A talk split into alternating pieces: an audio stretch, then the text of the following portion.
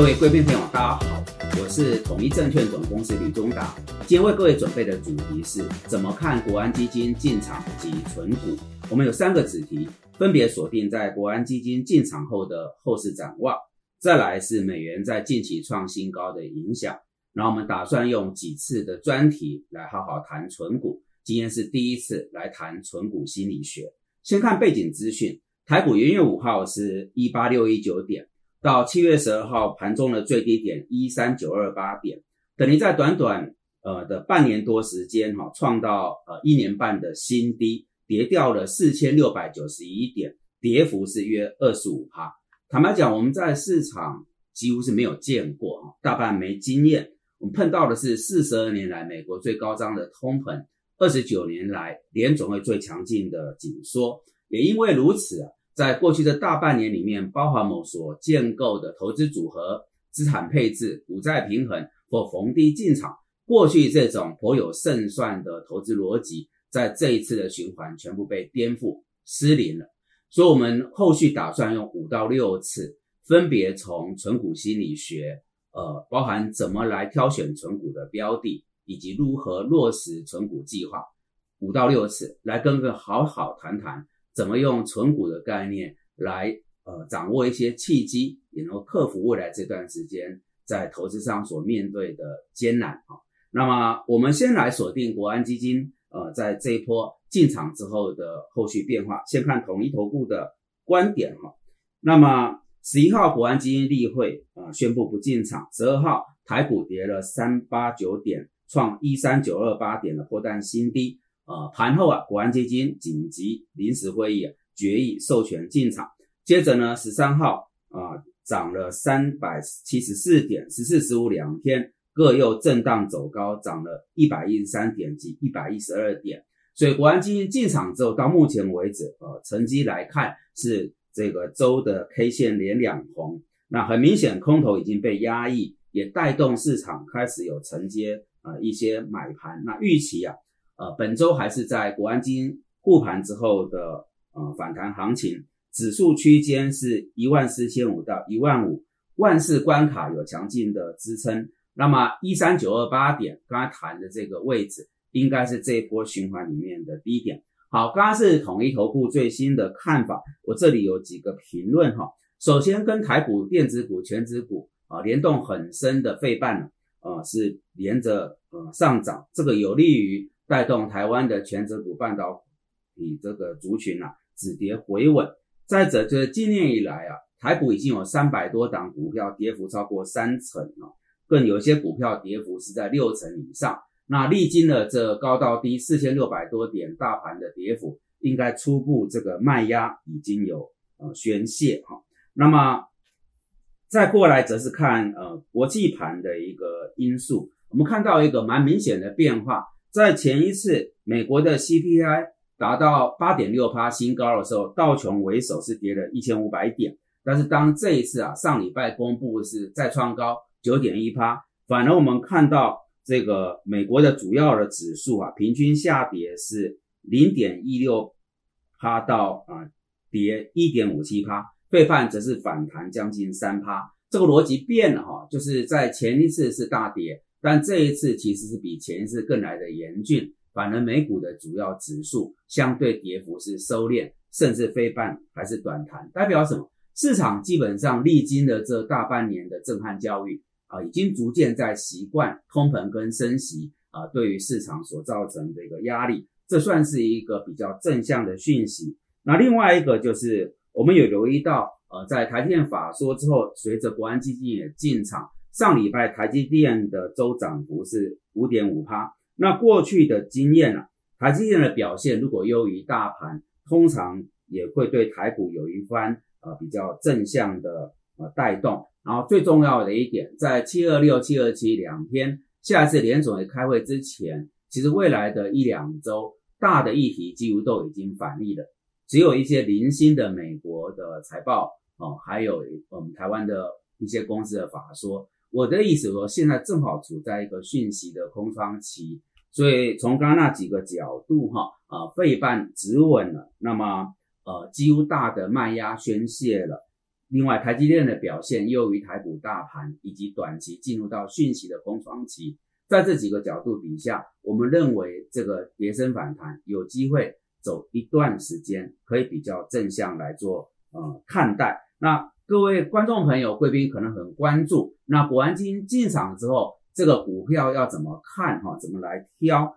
呃，我们来看这过去四天呢，累积。呃，在国安基金护盘之后，关股券商的买盘集中在呃统计资料哈，富邦金、阳明、台达电、南电、南亚、台硕、中钢、瑞昱、远东新、亚尼、中珠 KY、开发金、中华电、兆丰金跟台塑化，我们看得非常清楚哈，就是国家队护盘基本上集中在这个科技股跟金融股的全值，那也就是零零五零为首的这些主要的呃大型股。还有一个呃概念就是高值利率加上 ESG 的一个元素。那逻辑我们想把它弄清楚，就基本上国安基金启动护盘是以称指数为主，所以一定是锁定大型的全资股，因为它是用纳税人的钱来进场，它绝对不能去赔钱。那买的标的也就是比较是说我啊买了，我觉得它 OK，那放着我让时间来展现它的一个获利成果。那过往两千年之后七次的护盘，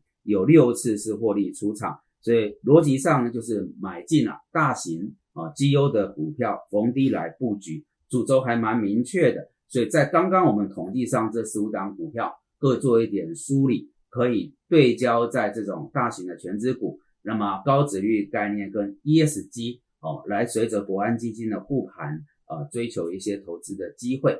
好，我们谈完国安基金的。部分我们接着锁定在美元创高的影响，其实蛮震撼的哈。在上个礼拜，呃，随着美国 CPI 九点一趴的新高，美元指数创了近二十年的高点，啊，达到这个这个一零九左右哈。那这是怎么回事？当然，美国的通膨四十年新高，绝对是助长美元走高的一个主轴，因为预期在下旬的联总会开会，可能啊，就是至少是三码。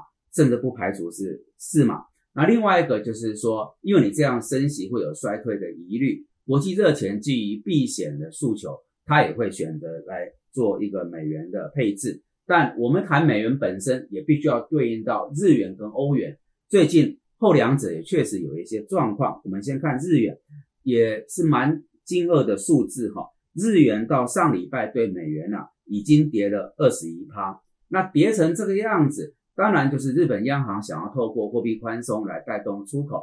那再者就是整个美日两地的利差扩大，也使得呃日本这边的套利交易的风潮再起。那如果这个套利交易的热潮啊没有衰衰退的话，预期日元对美元不排除会进一步下探一百四十啊这个重要的心理关卡。所以我想，呃日元的错低。对应过去自然是美元的创高。再者，我们把焦点摆到欧元这个部分，欧元最近的状况相当之不好哦。除了俄乌战争以外，俄罗斯也削减了包含德国在内五个欧元区的主要国家的天然气供应。那么欧洲啊，整个进口能源的成本在呃探高当中。德国联邦政府的借款上限将在二零二三年恢复。那这件事情是过去三年来在疫情爆发的首次哈。所以我想，俄乌战争，呃，能源成本的提升，呃，是让欧洲的状况不好。但是短期还有一个重大的议题，建议各位贵朋友要好好追踪，就是意大利的政情。意大利现在这个总理德拉吉是前任的欧洲央行总裁，他担任欧央总裁任内的主要任务就是挺住欧元。那现在逻辑上很清楚，挺住意大利啊不动荡，就是挺住欧元。所以，无论是在欧央总裁任内到意大利的总理，大概挺住欧元都是德拉吉重要的一个政策任务。但最新的状况，他联盟政府里面的第二大党五星运动党在国会的表决是背给了他，因此德拉吉提出了辞呈。那目前意大利总统并没有批准，但外界认为是呃此以间，后面意大利准备要做呃全面的一个改选。那为什么把这个议题拉出来谈？呃，因为德拉吉的角色非同小可。再来，意大利是欧元重要的经济体。我来谈一个最近看到的报道，有个欧洲央行的官员说，稳定是现阶段欧洲经济最高的价值。好，那显然意大利政情的动荡就背离了这个稳定的价值。好，我们刚刚无论从美国的通膨创新高，美元有避险的需求，哦，日元的套利交易，日本央行呃持续维持的低档汇价，到欧洲哦，俄乌战争，那能源成本拉高，意大利政情动荡等等，方方面面林林总总都看到一个现象，短期没有任何阻断美元再创高的可能，所以我们一直以来在频道里面呼吁大家做美元保单。美元储蓄险跟美元年金险啊，这个思维在往后一段时间还是适用的。最后，我们锁定在为各位安排可能有五到六次的主题。今天是第一次来谈存股，那我们先来谈存股的心理学。那有一段我很喜欢的名言，我念两次哈。股神巴菲特说：“复利就好像是从山上再推一个雪球，那开始的时候雪球很小，但是你往下推的时间只要够长。”而且雪球粘得很紧，最后雪球会滚得很大很大。我很喜欢这段话，我们再走一次。巴菲特说：“复利好像是你从山上去推一个雪球，开始的时候雪球很小，但是只要雪球往下的时间够长，而且雪球粘得很紧，最后雪球会滚得很大很大。”各位听懂这个概念吗？它基本上就是股神在提醒我们，挑到一个对的标的。然后不要着急，只要你时间拉长，让它产生复利效果，哦，那我们就可以收割不错的一个获利成果。这就是存股背后的一个核心的精神。但是谈存股啊，一定先谈心理心理学这个部分。那心理学我认为有四件事情：首先觉察，再来选择，再来练习，最后是习惯。我们先谈觉察的部分。觉察，我想很重要一点是要拿掉一些不良的交易习惯，建立起良好的交易习惯。那么这坦白讲很不容易。我们先来谈什么叫做良好的交易习惯。呃，首先不要盲目跟风，不要急于啊求速成，不能因为某个交易出现损失就慌了手脚，应该遵守自己的投资纪律，该停损就停停损，也不要失败了急于换股操作，想要扳回一城。那么，特别是在面对亏损，我自己有服务六十几位客户，在这一波的循环里面，我们发现有些客人一赔了大钱开始慌，那急着在市场要回本，那你想要速成，接着你节奏就乱了哈。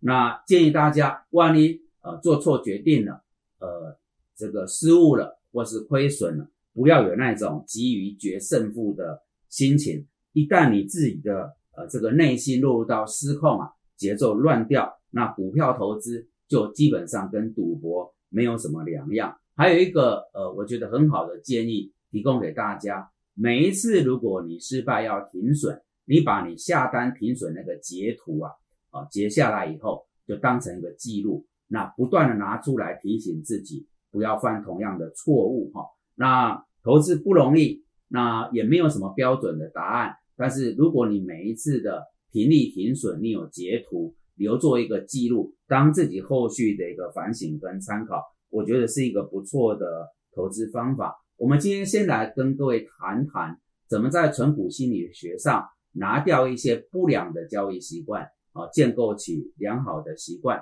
那特别要觉察自己内心啊。我们之前提过，改变大脑的神经回路，就改变了投资的前景。那后续我们会来谈，呃，怎么样？呃，透过一些好的原则来挑选股的呃良好标的，还有如何来有效落实啊存股的计划。我们今天先从心理学的角度来谈存股，预计会有五到六次的专题来跟各位聊聊存股。可能是在现阶段啊，要克服大盘的跌宕起伏哦，用时间复利效果来体现后面投资成绩一个比较好的方法，但是。不太容易，我们就一点一滴哦，辟一个频道的时间来跟各位慢慢的走这条路径。好的，以上是我们今天为各位所准备的主题。如果大家觉得这些内容有助于判断跟操作，敬请帮忙按赞、订阅、分享跟开启小铃铛。非常感谢各位的参与。